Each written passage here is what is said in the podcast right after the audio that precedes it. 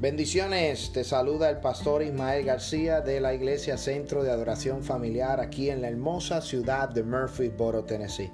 Gracias por tu sintonía, gracias por conectarte a nuestro podcast y esperamos que sea de gran bendición para tu vida. Si deseas bendecir este ministerio o deseas conectarte con nuestro ministerio, nos puedes visitar a nuestra página de internet un llamado una. Será de gran bendición para tu vida. Comparte este audio y bendice a otro a través de la palabra de nuestro Señor Jesucristo. Bendiciones hacia adelante en el Señor.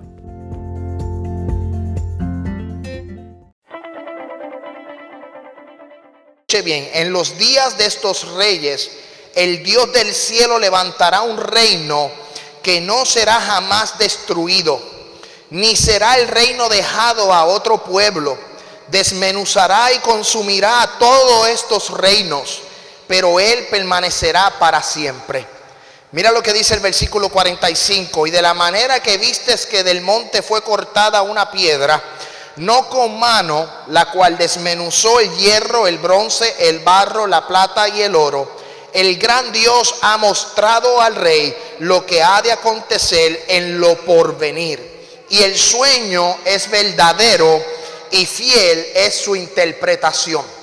Baja un poco el micrófono, un poquito. Fiel es, dice la Biblia, el último, la última oración, el sueño es verdadero y fiel su interpretación. El tema del mensaje en esta tarde preciosa y de la palabra que quiero disertar es el colapso de una nación, parte 2. La semana pasada estuvimos hablando sobre este tema y colapso significa destrucción o ruina de un sistema, de una institución o una estructura. La Biblia dice en el libro de Amós capítulo 3 versículo 7, y yo quiero que en esta tarde usted me siga con las escrituras. Eh, yo quiero que usted vaya conmigo a las escrituras, libro de Amós capítulo 3 versículo 7, y dice así el profeta Amós, porque no hará nada Jehová el Señor, escuche bien, porque no hará nada Jehová el Señor sin que revele su secreto a su siervo los profetas. Dios no va a hacer nada sin que lo revele a los profetas. Aquí el profeta Amós está dando una profecía al pueblo. Pero cuando yo tomo texto bíblico y me voy a la profecía del libro de Daniel. Y para aquellos que no estuvieron el domingo pasado, el libro de Daniel es un libro profético. El libro de Daniel revela el futuro, lo que ha de acontecer. Ciertas cosas que Daniel vio no las pudo decir ni escribir porque le fue prohibido por el Señor escribirlas en su libro. Pero más adelante en el libro de Apocalipsis son reveladas. Escuche bien lo que yo te quiero traer en esta tarde preciosa. Dios revela todos los secretos. Dios revela todo lo que ha de acontecer. Y a veces nosotros nos estamos preguntando, ¿qué está pasando en la nación? ¿Qué está pasando con mi familia? ¿Qué está pasando con el Estado? ¿Qué está pasando con el mundo entero? Y lo que a veces lo menos que nosotros agarramos antes de poder saber qué es lo que está sucediendo son las santas escrituras. A veces nosotros como iglesia nos vamos a Fox, nos vamos a, ABC, nos vamos a CNN, nos vamos a Telemundo o a Univisión, alaba la gloria de Jehová, a ver las noticias. Y muchas de estas noticias son fake news, otras noticias como que alarman, otras noticias como desesperan. Pero nosotros como iglesia tenemos que entender algo, que todo lo que está aconteciendo en el mundo entero ya fue escrito y fue revelado revelado por los profetas. Todo lo que está sucediendo a nuestro alrededor fue revelado por los profetas. Para conocimiento de la iglesia, para conocimiento del pueblo, para conocimiento de nosotros que estamos aquí en esta iglesia reunidos. Ya fue revelado. Y a veces nos preguntamos por qué la pandemia, por qué la guerra, por qué los terremotos. Mira lo que dice las escrituras, como Dios revela los secretos y Dios revela a sus profetas lo que ha de acontecer. Cuando vamos al libro de Daniel, que es un libro profético completamente, revela el futuro, revela lo que ha de acontecer. Yo quiero que usted vaya conmigo al libro de Daniel capítulo 2, versículo 1. En esta ocasión Dios no le revela lo que ha de acontecer al profeta, pero le revela lo que ha de acontecer a un rey llamado Nabucodonosor. Libro de Daniel capítulo capítulo 2, versículo 1, y dice de la siguiente manera, en el segundo año del reinado de Nabucodonosor, tuvo Nabucodonosor que sueños, repita conmigo, sueños. Y se perturbó su espíritu y se le fue el que, el sueño, alaba.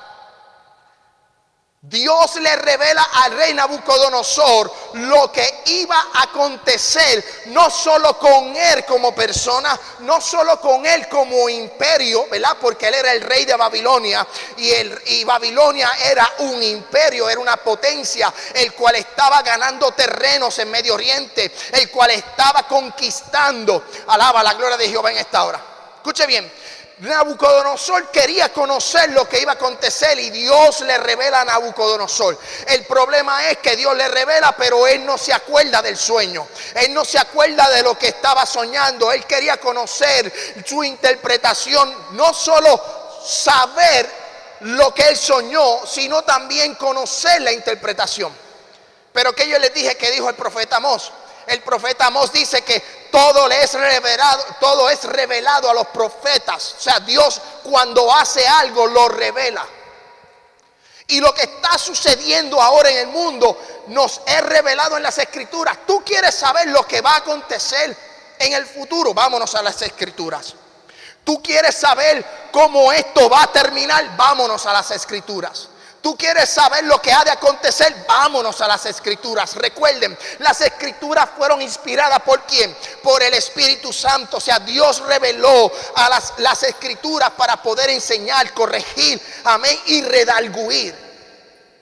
Mira esto, Nabucodonosor tiene un sueño, pero como Dios revela el secreto, recuerden que él llamó a todos los sabios, llamó a todos los que eran inteligentes de aquel tiempo.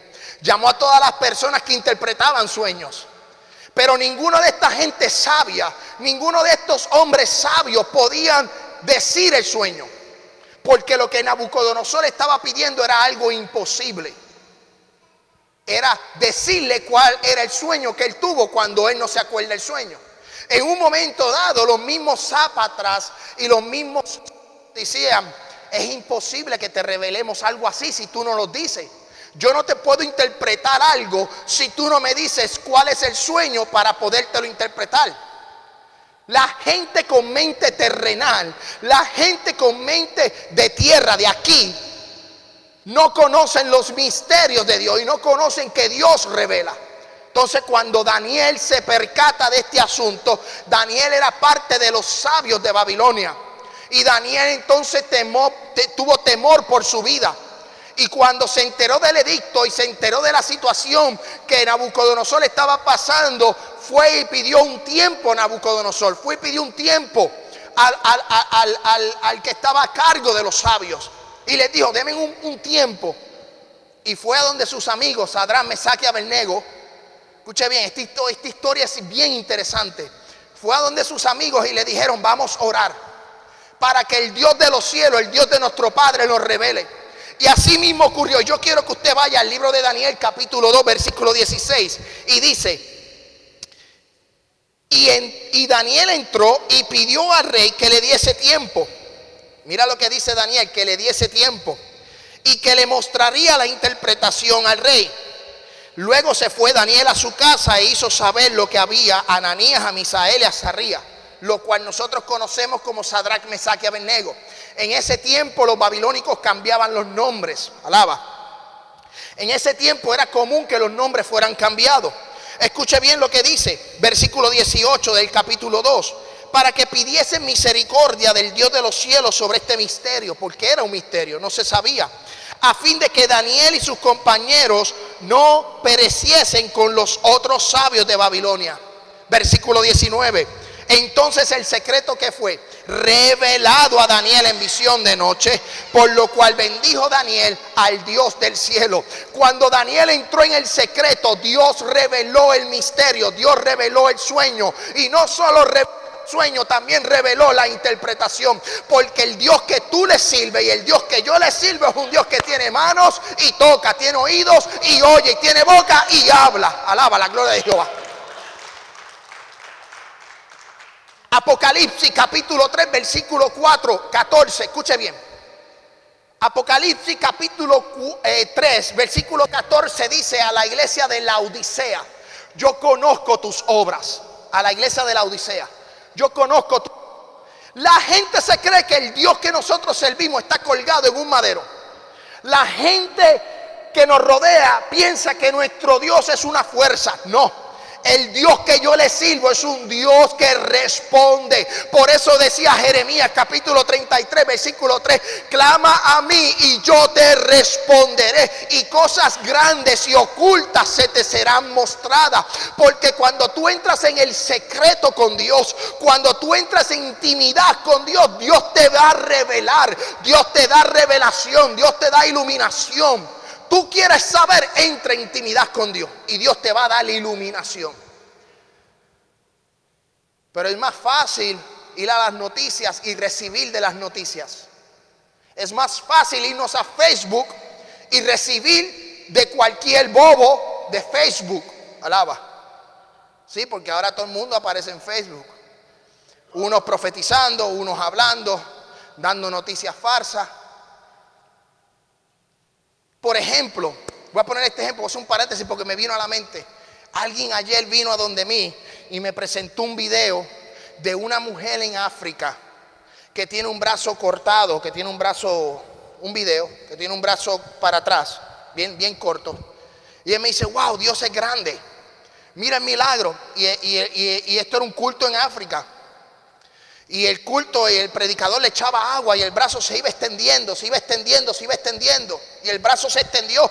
Para la mente humana, para mis ojos, era un milagro. Dios hizo un milagro.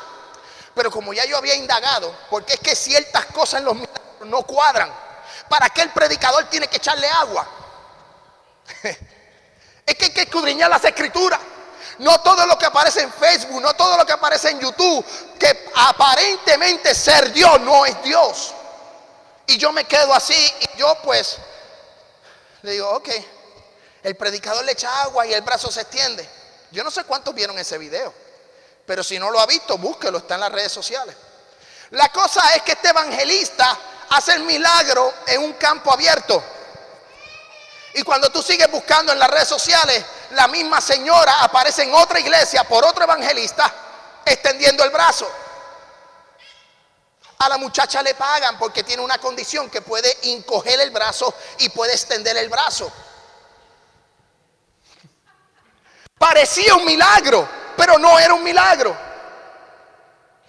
Entonces, cuando tú ves el milagro, cuando tú ves la, situación, lo que tú escudriñas del video, tú tienes que saber que eh, la escritura me dice a mí que Jesucristo fue a la cruz del Calvario, amén, para morir por nuestros pecados y para nuestras enfermedades. Él no necesita agua. Él no necesita, amén, santo de Dios, cualquier otro instrumento, cualquier otro medio. La Biblia lo que sí me dice es, llames a los ancianos de la iglesia poniéndole las manos con aceite y estos sanarán. Alaba la gloria de Jehová. Es la única instrucción, pero lo otro dice que se le dio un nombre, que es sobre todo nombre, para que lo que esté en el cielo, en la tierra y debajo de la tierra, se doble toda rodilla. Amén. Cuando tú tengas un motivo de enfermedad o cuando tú tengas cualquier petición, solamente declara el nombre de Jesús de Nazaret.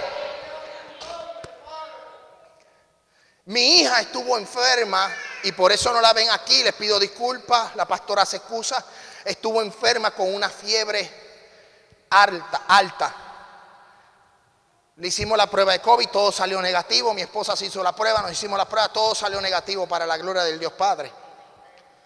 Pero cuando estaba con fiebre, eran las 11 de la noche y la fiebre no bajaba y mi esposa habíamos ido al doctor temprano en la mañana para que le hicieran las pruebas, para que todo la chequearan. Pero no la atendió el doctor, la atendió un nurse practitioner, una, una, una, una enfermera. Y nos dieron un motrín y nos dieron un Tylenol y eso le estuvimos dando y por el día la fiebre había bajado un poco. Por la noche la fiebre subió nuevamente. Y entonces ya estábamos preocupados. Y yo le decía a mi esposa, vamos para el hospital, vamos para el Vanderbilt o vamos para el Urgent Care eh, Stonecrest, que ahora abrió una sala pediátrica 24 horas. Y cuando ella se está cambiando, yo le dije, espérate, dame dos horas. Si vemos que sigue aumentando, la llevamos, pero dame dos horas. Agarré la bebé, la puse en mis brazos y empecé a decir, Jehová respóndeme. Me transporté a lo que cuando Elías en el monte Carmelo con los profetas de Baal que reconstruyó, cuando él dijo, Jehová respóndeme. Y cuando vino esa palabra a mi mente, como mi fe como mi fe se activó, yo declaré la fe, yo declaré la sanidad y empecé a clamar y empecé a clamar y empecé a clamar y esa noche la fiebre le bajó. Amén, Santo Dios, porque porque el Dios que yo le sirvo es un Dios que hace milagros. Y yo voy al doctor y la medicina es excelente y Dios dio sabiduría. Pero muchas veces en nuestra agonía, en nuestra prueba, Dios permite que estas cosas pasen para que nuestra fe active, para que nosotros podamos poner en acción lo aprendido, para que nosotros pongamos en acción lo que hemos estudiado por mucho tiempo. No es miedo que tenemos al COVID, tenemos que ser prudentes. Tenemos que ser prudentes, usar nuestra mascarilla, tenemos que protegernos de los demás, tenemos que amar a nuestro prójimo, sí. Pero van a haber momentos dados que tú tienes que activar tu fe. Tú tienes que proclamar la palabra, lo que tanto has orado, lo que tanto has estudiado, lo que tanto has ido a la iglesia y has recibido. Hay momentos en nuestra vida que tú tienes que decir, yo voy a clamar al Dios del cielo. Cuando Daniel se vio en, contra la espada y la pared, cuando Nabucodonosor dijo, yo voy a matar a todos los sabios, Daniel dijo a sus amigos, vamos a orar para que Dios revele el misterio. ¿Qué pasó? Dios reveló. Y en mis dos horas de oración, la agarré en, los brazos y decía, Señor, respóndeme. Respóndeme, Jehová. Respóndeme. Tú eres el Dios de los milagros. Tú eres el Dios de los milagros. Y le puse la mano encima y empecé a clamar, empecé a clamar y la fiebre empezó a descender. Y esa, esa noche durmió en paz. Pero estuvimos cuatro o cinco días con esa batalla y nosotros no nos rendíamos. Hacíamos lo que el doctor decía, pero también hacíamos lo que la palabra dice. Amén. De poner nuestras manos sobre quién? Sobre los enfermos. Y estos enfermos dice, sanarán, pero sanarán si tú le crees, porque la Biblia dice, y estas señales seguirán a los que creen. Si tú no crees, las señales no te siguen. Si tú no crees, no vas a ver los milagros. Si tú no crees, no vas a poder ver acción. Es el momento que creamos en quien hemos confiado.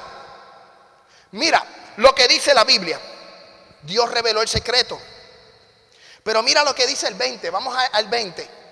Escuche bien, Daniel capítulo 2, versículo 20.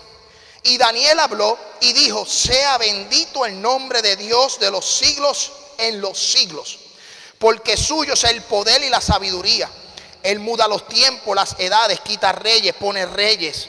De la sabiduría a los sabios, da sabiduría a los sabios, escuche bien. Y ciencia a los entendidos. Él revela lo profundo y lo escondido, conoce los que están en tinieblas y con él mora la luz. A ti, oh Dios, de mis padres, te doy gracias y te alabo porque me has dado sabiduría y fuerza. Y ahora, escuche bien, y ahora me has revelado lo que te pedimos, pues nos ha dado a conocer el asunto del rey. ¿Cuál fue el asunto del rey? ¿Qué era lo que el rey le había perturbado en su espíritu? Bueno, él quería conocer el fin de los tiempos. Él quería conocer los tiempos. Y Dios le revela al rey los tiempos. Y lo que le muestra es una estatua la cabeza de oro, le muestra también el pecho y el brazo de plata, le muestra los vientres y el muslo de bronce, le muestra las piernas de hierro y los pies entre hierro y barro. Le muestra los imperios, le muestra lo que iba a acontecer. El oro era Babilonia, era Nabucodonosor, tenía un esplendor, era un rey poderoso. Pero se iba a levantar otro imperio después de Nabucodonosor, que son los medos y los persas. Primero los medos y después los persas conquistan a los medos y estos dos se unen. Por eso la, la revelación de esta estatua dice pechos y brazos, incluye dos áreas. Y cuando le da esa interpretación dice que vendrá otro imperio y tomará posesión, conquistará a Nabucodonosor, conquistará a quién? A los babilónicos. Y así sucesivamente, la estatua muestra lo que va a acontecer con nosotros y con el pueblo de Israel. Lo que está mostrando la estatua es lo que va a acontecer con el fin de los tiempos que es lo que estamos viviendo en este tiempo. ¿Cuál es el papel de Estados Unidos? ¿Cuál es el papel que juegan las naciones a nuestro alrededor? ¿Qué es lo que está sucediendo? ¿Por qué la pandemia? ¿Por qué las muertes? ¿Por qué los terremotos? Es porque hay una revelación, amén, de parte de Dios y nos está diciendo que al final de estos cuatro imperios, una piedra, escuche bien, una piedra será cortada de un monte, pero de esa piedra no será cortada con manos, sino que saldrá de ese monte esta piedra y destruirá todos los imperios. ¿Quién es esa piedra? Jesucristo. O sea que al final de los tiempos Jesucristo reinará para siempre. Todo lo que nos está aconteciendo es un plan profético porque al final del día Jesucristo va a reinar sobre nosotros. Jesucristo va a reinar. Escuche bien esto. Mira, mira, yo quiero llevarlos poco a poco. Escuche bien. Las potencias mundiales, Japón, China, Europa, Rusia, Estados Unidos, potencias con dinero, con economía estables, con salud estable, tienen que colapsar, tienen que arruinarse. ¿Para qué? Para darle entrada a un imperio que ya existió, pero que va a resucitar en estos últimos tiempos, que se va a volver a levantar en estos tiempos. Y ese imperio, de ahí, de ese imperio va a salir lo que se conoce el anticristo. Escuche bien, Daniel capítulo 2 muestra que Nabucodonosor tiene un sueño y muestra una estatua. La misma revelación ahora la tiene quien? Daniel en el capítulo 7.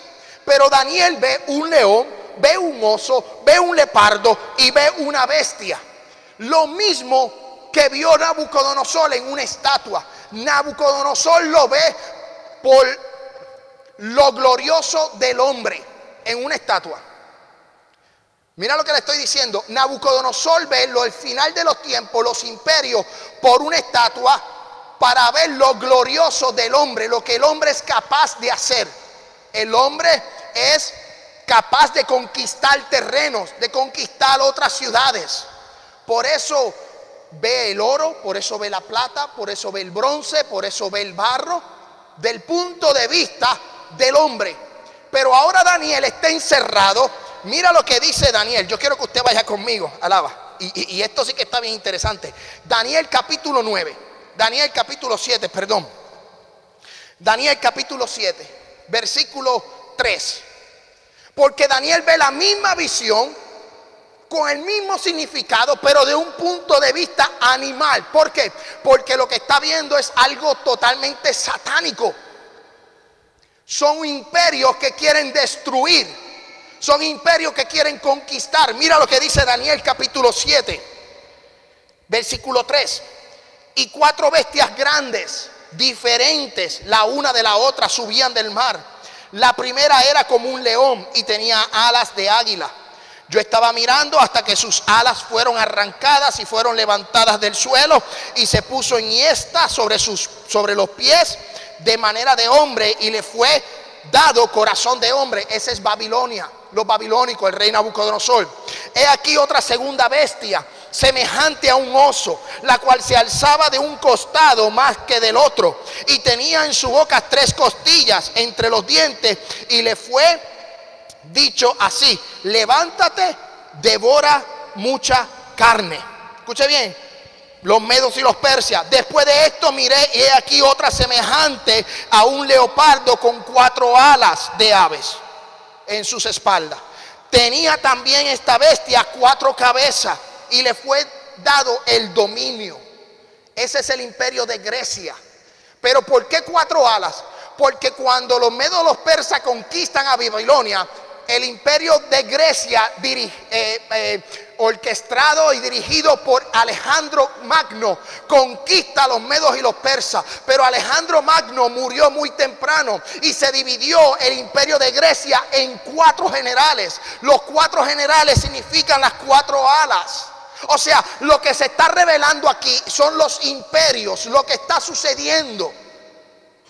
Y Daniel tiene esa revelación. Mira lo que dice el versículo 7. Después de esto miraba yo en las visiones de la noche. Y he aquí una cuarta bestia, espantosa, temible y de gran manera fuerte, la cual tenía que unos dientes grandes de hierro. De hierro. Devoraba y desmenuzaba y sobrehollaba con sus pies y era muy diferente de todas las bestias que vi ante ellas. Hasta ahí lo dejo. ¿Por qué de hierro? El imperio romano conquista a Grecia. Y el imperio romano se conoce, lo dijimos el domingo pasado, por un imperio fuerte, devorador. Los soldados romanos tenían en su pecho una armadura de hierro. Por eso aquí en la estatua él ve los muslos de hierro, Nabucodonosor. Y ahora Daniel ve un animal terrible, pero con sus dientes de, que, de hierro. Viendo lo mismo. Pero de, ese, de ese, esa cuarta bestia se van a levantar diez cuernos. Tiene diez cuernos. Y esos diez cuernos, que son diez reyes que se van a levantar, de ahí saldrá el anticristo. Escuche bien. Todo esto tiene que acontecer. Todo esto tiene que ocurrir. Porque la Biblia determinó, porque Jesucristo el Padre, el Hijo y el Espíritu Santo determinaron un plan perfecto para la salvación y un plan de eternidad. Recuerden que en el libro de Génesis el hombre pecó, el hombre se apartó de Dios. Y como se apartó y prefirió hacer y ser obediente a lo que la serpiente dijo, el hombre ahora no es eterno, ahora el hombre va a morir, el hombre está en pecado. Y como a causa de ese pecado, Cristo vino a la tierra y murió por quien? Por nuestros pecados. Por eso Juan en uno de sus capítulos dice, porque de tal manera amó Dios al mundo que dio su único hijo para enviarlo a la tierra y morir por nuestros pecados. Ese es el plan de que de salvación. Pero cuando termina todo esto, cuando el pecado es terminado, cuando Satanás desaparece, ¿qué es lo que va a suceder con la gran tribulación? ¿Qué va a suceder con el anticristo? Cuando la iglesia es raptada. Escuche bien lo que dice Daniel capítulo 9. Y aquí vamos a concentrarnos en algo muy interesante. Yo creo que usted vaya conmigo a Daniel capítulo 9. Versículo 20. Aún estaba hablando y orando y confesando mi pecado y el pecado de mi pueblo y derramaba mi ruego delante de Jehová, mi Dios, por el monte santo de mi Dios. Más adelante en el versículo 24, mira lo que dice, que el ángel se le apareció y le dijo, 70 semanas están determinadas para tu pueblo y sobre tu santa ciudad. 70 semanas están determinadas sobre tu pueblo y sobre tu santa ciudad. Daniel está orando por un milagro. Daniel está orando para que Dios libertara al pueblo de Israel de la esclavitud y del cautiverio. Recuerden que el pueblo de Israel fue cautivo a Babilonia por el pecado que habían consumido bajo los reyes de Sedequía y Joacín.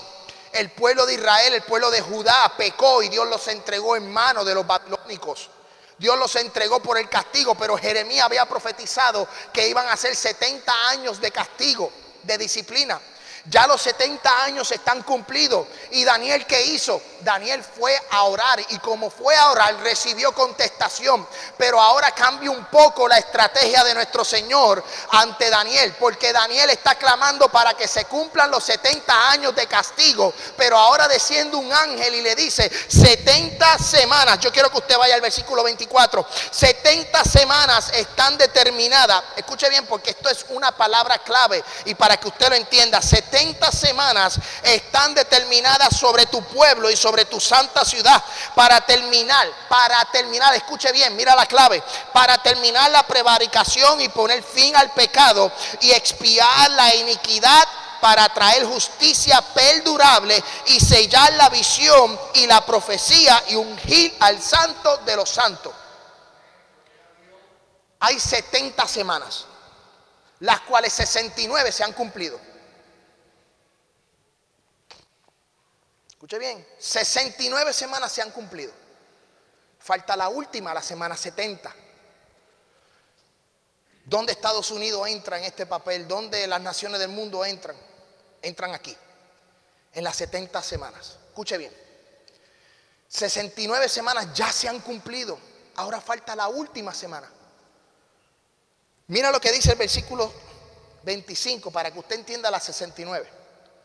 Sabes pues y entiendes, entiendes, escuche bien, sabes pues y entiendes que desde la salida de la orden para restaurar y edificar a Jerusalén, punto, Jerusalén había sido destruida por los babilónicos, había sido destruida por Babilonia. O sea, dice que desde la salida que se dio la orden, que Dios permitió para restaurar y edificar a Jerusalén, hasta el Mesías, el príncipe, saben que Cristo vino, ¿verdad? Cristo descendió a la tierra y murió por nosotros. Hasta, hasta el Mesías príncipe habrán siete semanas. Siete semanas. dentro de la restauración de Jerusalén, porque Jerusalén fue destruida, el primer templo fue destruido, el pueblo de Israel fue destruido, fue llevado en cautiverio. Desde la restauración, desde ese punto de restauración, hasta que el Mesías se le es quitada la vida al Mesías. ¿Quién es el Mesías? Jesús de Nazaret. ¿Cuándo se le quitó la vida? Cuando fue a la cruz del Calvario. Dice que hay siete semanas y 62 semanas, los cuales suman 69 semanas. Siete más 62, 69. Se volverá a edificar la plaza y el muro en tiempos angustiosos. O sea, que dentro de la restauración de Israel dentro que Jesús vino, murió, dentro de todo eso que aconteció en la Biblia y las historias que nosotros podemos leer, hay 69 semanas. Pero mira lo que dice la Biblia, versículo 26. Y después de las 62 semanas se quitará la vida al Mesías. O sea, en la semana 62, 62 se le quitará la vida al Mesías. Pero ya hay unas siete semanas que es para restaurar a Jerusalén, restaurar la vida del pueblo de Israel, restaurarlo. Escuche bien, siete semanas, pero a la semana 62 se le quitará la vida al Mesías, mas no por sí, el pueblo de un príncipe que ha de venir, el pueblo de un príncipe que ha de venir, destruirá la ciudad y el santuario, y su fin será inundación, y hasta el fin de las guerras durará las devastaciones. Por otra semana, la semana 70, por otra semana confirmará el pacto con muchos. Y a la mitad de la semana, escuche bien, hará cesar el sacrificio y la ofrenda. Después, con la muchedumbre de las abominaciones, vendrá el desolador. Hasta que venga la consumación y lo que está determinado se derrame sobre el desolador. Escuche bien, las 69 semanas se cumplieron.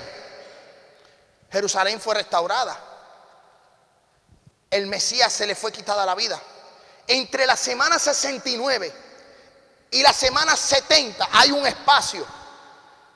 Hay ese espacio, ese es el tiempo de la iglesia, es el tiempo de la gracia.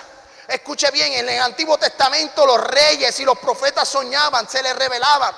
Pero en este tiempo de la gracia, la Biblia dice, después de esto derramaré qué? Después de esto derramaré de mi espíritu sobre toda carne y vuestros hijos y vuestras hijas tendrán que sueños, nuestros niños verán visión, nuestros ancianos verán visiones, nuestros jóvenes que profetizarán.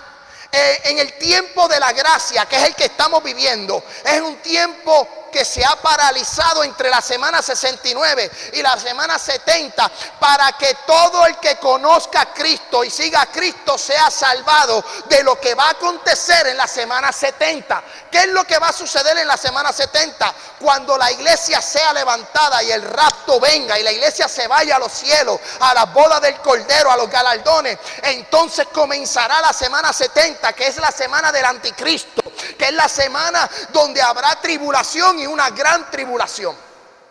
Por eso dice que en la semana 70, a mitad de la semana, esto es como que un poquito complicado, ¿verdad? Porque yo le quiero traer esto. Yo no sé si en otras iglesias lo predican, pero yo le quiero traer esto para que usted entienda que ahora estamos en un periodo de gracia, que estamos en el periodo de un avivamiento, que tú y yo estamos viendo lo que por muchos años se ha predicado. son acontecimientos finales, son acontecimientos de poder y de gloria. Amén. Dios nos está dando el privilegio de poder ver sus señales. Dios nos está dando el privilegio de poder ver lo que está aconteciendo. Y la iglesia tiene que estar apercibida. La iglesia tiene que abrir sus ojos. La iglesia tiene que estar en alerta. La iglesia tiene que estar pendiente. Porque en cualquier momento la Biblia dice que un abrir y cerrar de ojos será la venida del hombre, la iglesia se irá, la iglesia se levantará y hay de aquel de los que se queden. Tú y yo, nuestra esperanza es que nos vayamos con Cristo. Escuche bien, son 70 semanas. Escuche bien. Vamos a Apocalipsis, capítulo 6.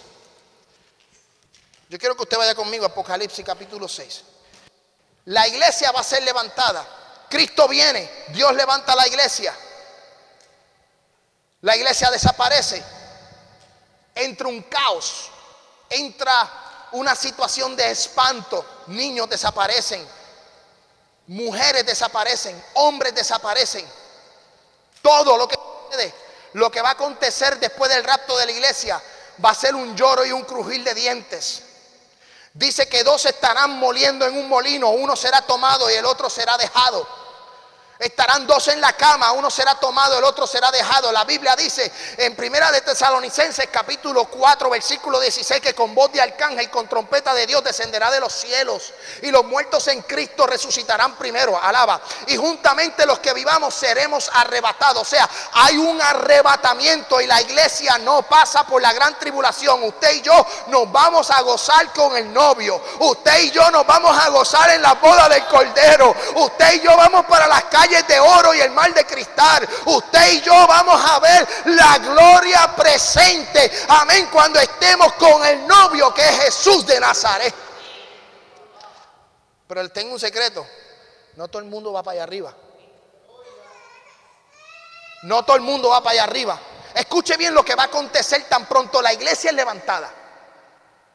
Tan pronto la iglesia es levantada, mira lo que acontece. Libro de Apocalipsis capítulo 6. Vi cuando el Cordero abrió uno de los sellos y, oí uno de los cuatro seres vivientes decir como con voz de trueno, ven y mira. Y miré y he aquí un caballo blanco y el que lo montaba tenía un arco y le fue dada una corona y salió venciendo para poder vencer. No piense que Jesús, el que salió en ese caballo blanco, cuando se abrió el sello, porque Juan ve un libro con siete sellos y él se pregunta quién es digno de abrir ese libro. Y uno de los ángeles le contesta, el que fue inmolado, el cordero inmolado es el que tiene la autoridad para abrir el sello. O sea, Jesús de Nazaret tiene la autoridad para abrir el libro, los sellos. Y dice que cuando se abrió el primer sello, dice que salió un caballo blanco. ¿Por qué un caballo blanco? Porque en el imperio romano los grandes generales, después de una gran victoria o cuando se presentaban ante la ciudad, venían en un caballo blanco sinónimo de paz sinónimo de victoria. Pero mira la curiosidad de este caballo, mira lo que dice, mira lo que dice, lo que eh, eh, ven y mira, y miré un caballo blanco y el que lo montaba tenía que un arco y le fue dada una corona y salió para vencer. ¿Por qué tenía un arco? Sinónimo de guerra, pero sin flecha. Vino a traer Recuerden, Cristo vino, se llevó la iglesia y la gente entra en un caos, la gente entra en un desespero, la gente que se quedaron van a entrar en un lamento porque sus familiares, sus vecinos, los compañeros de trabajo, la iglesia, amén, desapareció. A lo mejor hay gente que va a venir un día, un domingo, a abrir por esa puerta, va a entrar por esa puerta y va a encontrar la silla vacía. Amén, porque mi esperanza es que yo me vaya, mi esperanza es que usted se vaya, pero para poderse ir en el rapto de la iglesia, usted tiene, amén, santo Dios, que ser sellado con el Espíritu Santo. Usted tiene que vivir una vida pura, limpia, delante de la presencia de Dios. No todo el mundo va para allá arriba. No, no todo el mundo va para allá arriba. Hay que vivir limpio para poder escuchar la trompeta. Entonces se va a la iglesia y el anticristo aparece. ¿Y cómo aparece? En una paz. Son tres años y medio de paz y tres años y medio de gran tribulación. Escuche bien lo que dice Daniel. Vamos a Daniel capítulo 11. Ya estoy terminando. Creo que voy a continuar la semana que viene. Mira lo que dice Daniel capítulo 11. Hay gente que se ha preguntado, ¿quién es el anticristo? ¿Por qué el anticristo? ¿Qué es este, este caballo blanco que salió del primer sello que va a dar paz? ¿Quién es el anticristo? ¿Alguno de ustedes se ha preguntado quién es el anticristo? Yo me lo he preguntado muchas veces. De hecho, yo he llegado a un punto en donde digo, ese es el anticristo. No sé si le ha pasado a usted, pero yo he visto noticias en la televisión y veo gente y yo digo, ese es el anticristo. Sí, lo he visto. Hay dos o tres que yo digo, es más, yo tengo compañeros de trabajo que tienen el espíritu de anticristo. Y cuidado que hasta vecinos. Una vez, hago un paréntesis, una vez un vecino a las 11 de la noche puso música alta yo dije, ese es el anticristo. Pero como no sabía si era el anticristo, llamé a la policía y la patrulla llegó en dos minutos. Alaba la gloria de Jehová. Y la música bajó. Santo de Dios. Ah, no, que usted es cristiano. Y la ley es la ley, hay que obedecerla. Después de las 10 de la noche no música alta. Alaba, gózate. ¿Quién es el anticristo? Mira lo que dice Daniel capítulo 11, versículo 37. Del Dios de sus padres no hará caso. Ni del amor de las mujeres, ni respetará a Dios minúscula, Dios con letra minúscula. No respetará a ningún Dios alguno porque sobre todo se engrandecerá del Dios de sus padres. El anticristo tiene que ser de descendencia judía, ¿ok? De descendencia judía, del Dios de sus padres, Dios de sus padres con letra mayúscula. Recuerden que el Dios que está en los cielos, en las sagradas escrituras, se escribe con D mayúscula. ¿Ok? Pero dice que el Dios de los que están aquí en la tierra Dios con letra minúscula no hará caso. O sea que no le importará Buda, no le importará Mahoma, no le importará el Papa, no le importará nadie sobre la tierra. Este hombre vendrá a tener control sobre el mundo entero. Pero es de descendencia judía. Pero algo que me llama la atención, que dice que ni del amor de las mujeres, o sea, no amor por las mujeres, esto no lo digo yo, esto lo dicen algunos eruditos y algunos teólogos, donde dicen, y tiene un sentido común, que si no tiene el amor por las mujeres será una persona que tendrá una tendencia homosexual. No lo digo yo, lo dicen algunos teólogos. Hay otra parte de los teólogos, otra parte, otra rama que dicen que será como los, como los curas, que serán del silabato, silabato, es celibato, celibato, gracias. Celibato, en donde no tendrán relación con ninguna mujer. No estoy diciendo que es católico, lo que estoy diciendo es que será practicante un celibato. Otras ramas dicen que será homosexual, pero cuando tú ves lo que está aconteciendo en el mundo entero, quienes están predominando las opiniones en las redes sociales, en el mundo entero, ¿Quién domina las conversaciones? ¿Quién pone la pauta a estos grupos minoritarios? Estados Unidos ha colapsado. Ahora mismo económicamente, políticamente, socialmente, moralmente, Estados Unidos, las naciones han colapsado. Los grupos como la comunidad LGTB, las comunidades eh, de otras minorías han tomado dominio. Entonces cuando tú ves todo lo que está aconteciendo, Tú te das cuenta que estamos en un ensayo, en un preámbulo, estamos viendo lo que va a acontecer en la gran tribulación, lo que va a acontecer con el anticristo. El anticristo viene a dominar el mundo, va a haber un gobierno mundial, va a haber una sola moneda, va a haber una marca para poder comprar y el que no se deje la marca, dice la Biblia, que serán decapitados, serán torturados. Todo esto lo estamos viviendo. En este momento es un principio de dolores, es un ensayo. Por ejemplo, con el anticristo dice que pondrá una marca y esa marca, si tú la tienes, vas a poder comprar, pero si tú no tienes la marca, no vas a poder comprar. Entonces, mira lo que es un ensayo, mira lo que es un preámbulo. Ahora mismo, ahora mismo,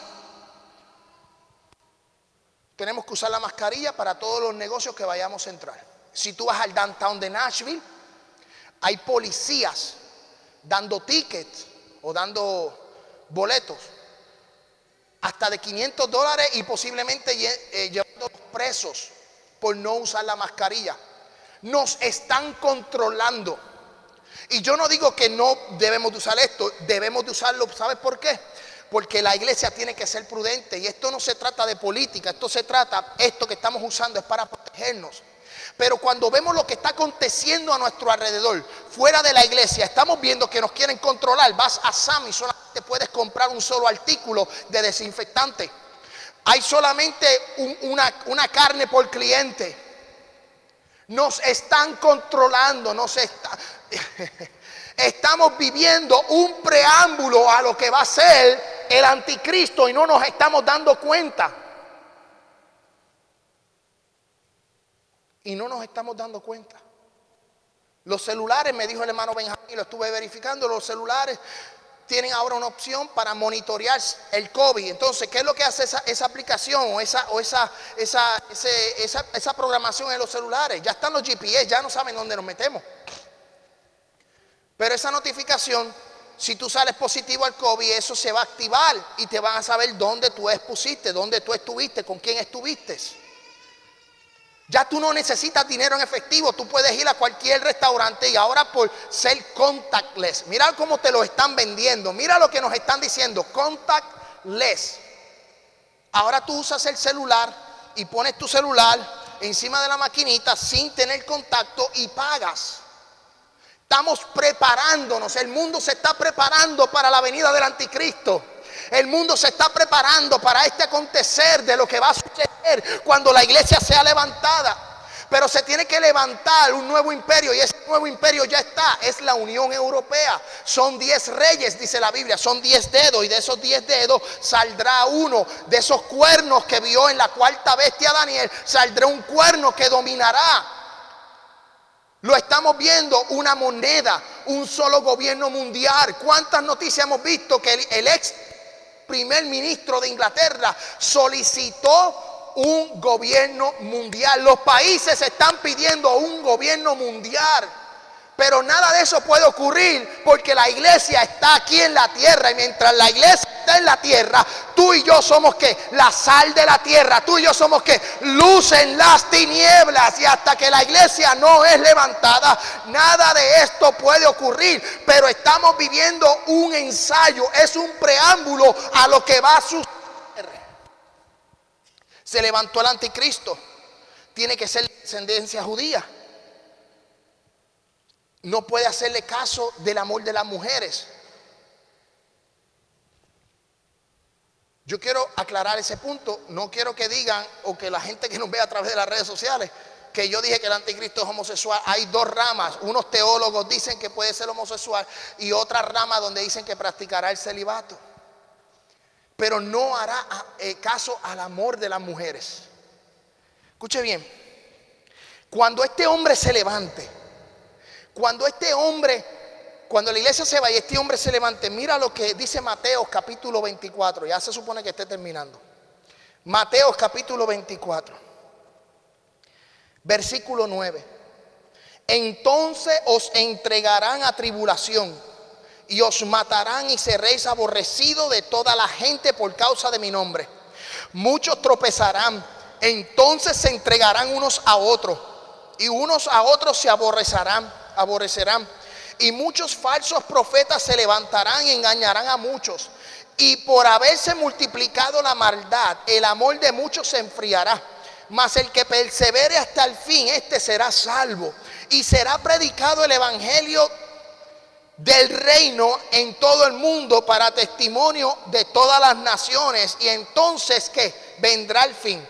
Por tanto, cuando veis en el lugar santo que es Jerusalén, la abominación desoladora que habló el profeta Daniel, que es el anticristo, la abominación desoladora es el anticristo del que habló el profeta Daniel, la gente va a entender, escúcheme bien, hay gente que piensa que Cristo no va a venir hasta que el Evangelio sea predicado por todo el mundo. Y no es así. Escuche bien, yo no sé si usted ha escuchado esto. La gente está errónea y la gente dice hasta que el Evangelio no llegue hasta el Congo, Cristo no viene.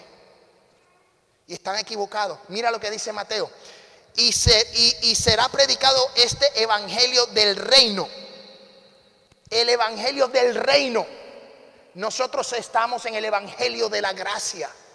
El Evangelio del Reino es cuando Dios, amén, dentro del plan profético de la gran tribulación, en el libro de Apocalipsis capítulo 12, si no, mi, número no me falla, amén, donde dice que serán sellados 144 mil. La Biblia dice que 144 mil, 12 mil cada tribu, judíos, serán sellados para ser evangelistas y saldrán por el mundo entero predicando del Evangelio del Reino. Apocalipsis capítulo 14, versículo 6. Mira lo que dice. Yo quiero que usted vaya conmigo rapidito, el libro de Apocalipsis capítulo 14, versículo 6. Y dice, y vi volar por el medio del cielo a otro ángel que tenía el Evangelio eterno, el Evangelio del reino, para predicarlo a los moradores de la tierra, a toda nación, tribu, lengua y pueblo. Nosotros como cristianos no podemos acostarnos de un lado diciendo, no, Cristo no va a venir porque el Evangelio no ha llegado al Congo, no ha llegado a Chile, no ha llegado a nuestros países, a nuestras ciudades remotas, no ha llegado a China. Hay sitios en Corea del Norte que no se ha predicado. Cristo va a venir en algún momento, en cualquier momento y dice que el amor de muchos se enfriará. ¿Por qué el amor de muchos se enfriará? Ahora mismo lo estamos viendo que el amor de muchos se está enfriando, pero en la gran tribulación no a nadie le importará la vida del otro. No le importará la vida del otro, el amor de la gente se va a enfriar. Y yo quiero que usted lo entienda, lo que van a vivir la gente de la gran tribulación va a ser fuerte. 3 y 13. Voy a leer un versículo y terminamos para la semana que viene. Está interesante. Escuche bien esto. Apocalipsis capítulo 13. Yo quiero que usted vaya conmigo y lo dejamos aquí. Apocalipsis capítulo 13.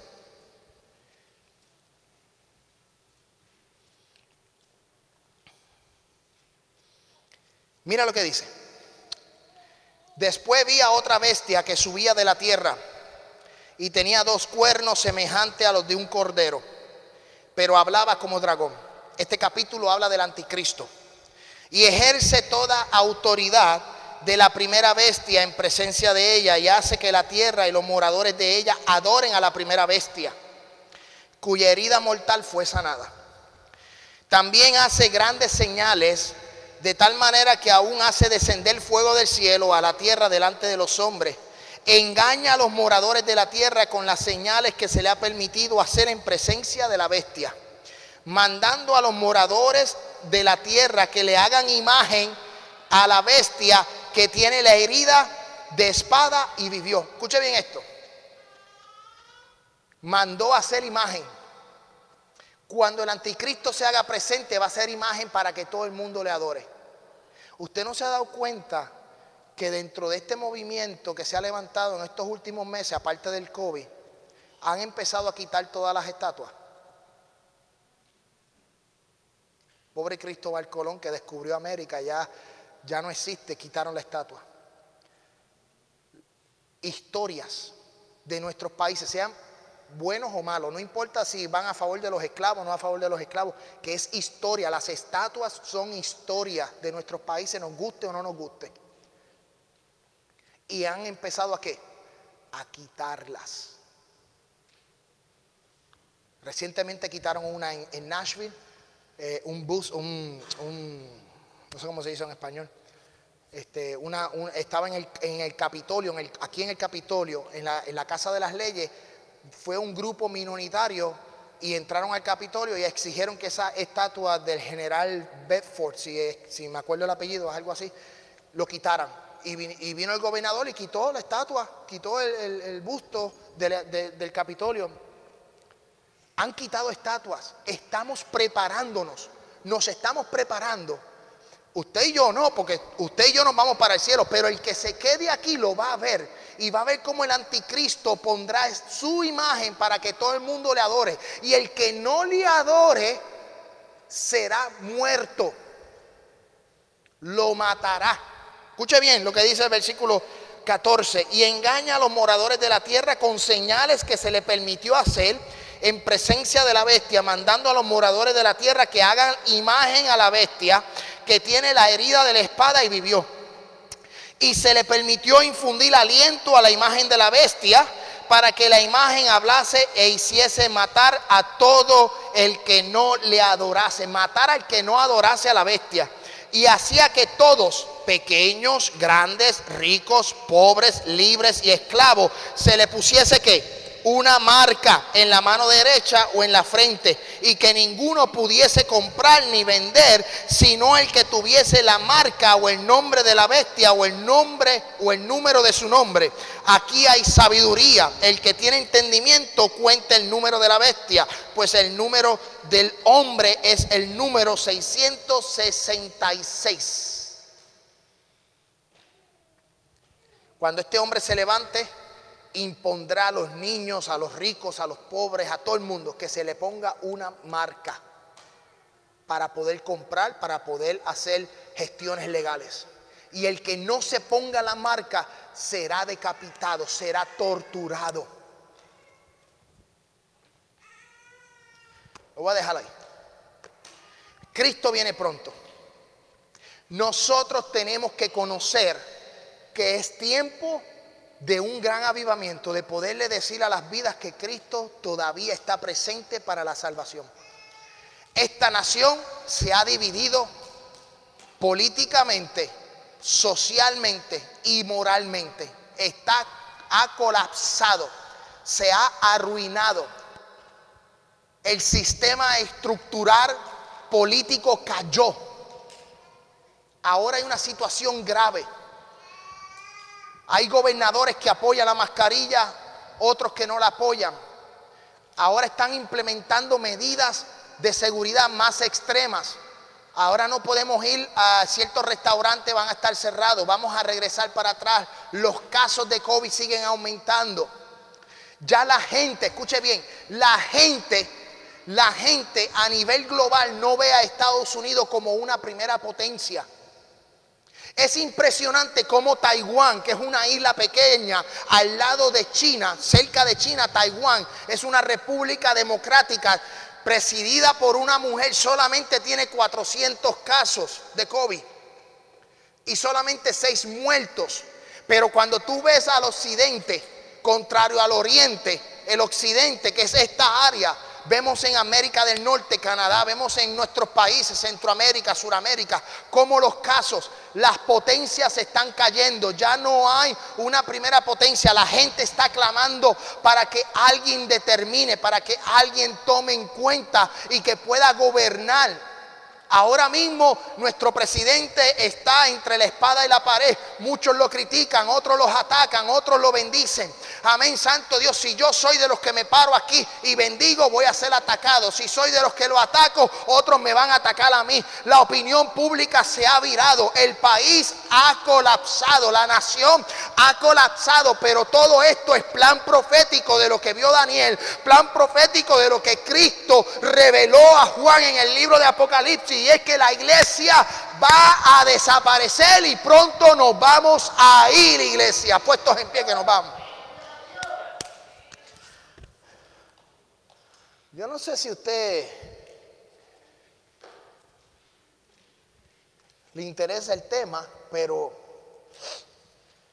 no se puede perder el próximo domingo, porque solamente hablamos de un sello, el primer sello.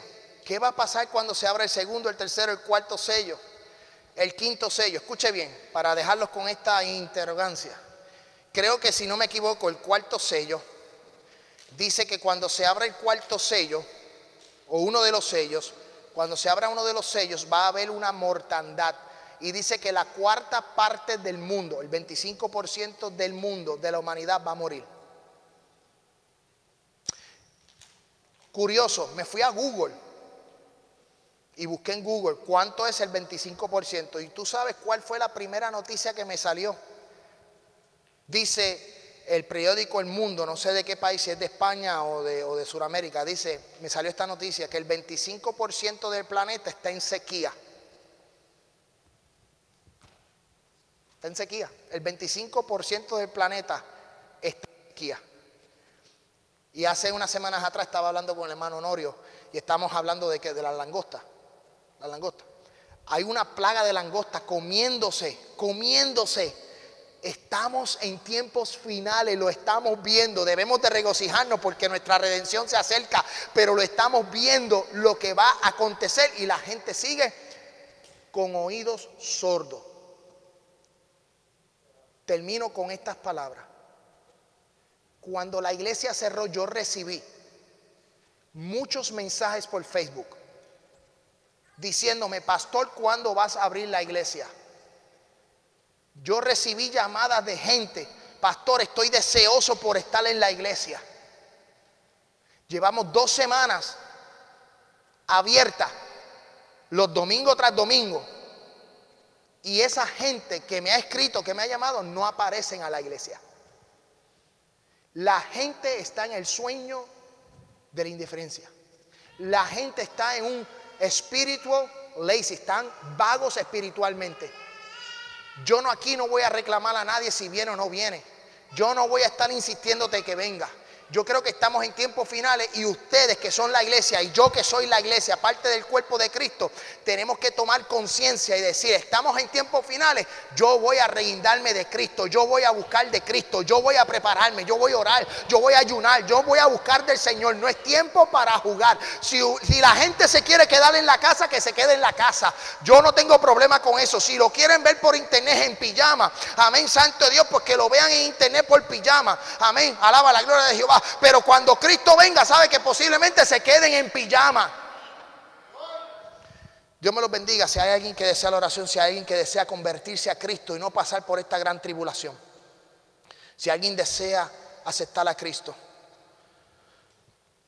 Si alguien desea... Dios te bendiga. Si este mensaje fue de mucha bendición para tu vida y tocó las fibras de tu corazón, te pido que te suscribas a mi canal Ismael García Ahí tendremos mensajes, exposición de la palabra, tenemos información, contenido para la familia eh, y queremos que sea de gran bendición para ti, para tu familia, para tu comunidad. So, suscríbete a nuestro canal y sabemos que de Dios es el poder. Muchas bendiciones, Dios te guarde y hacia adelante en el Señor.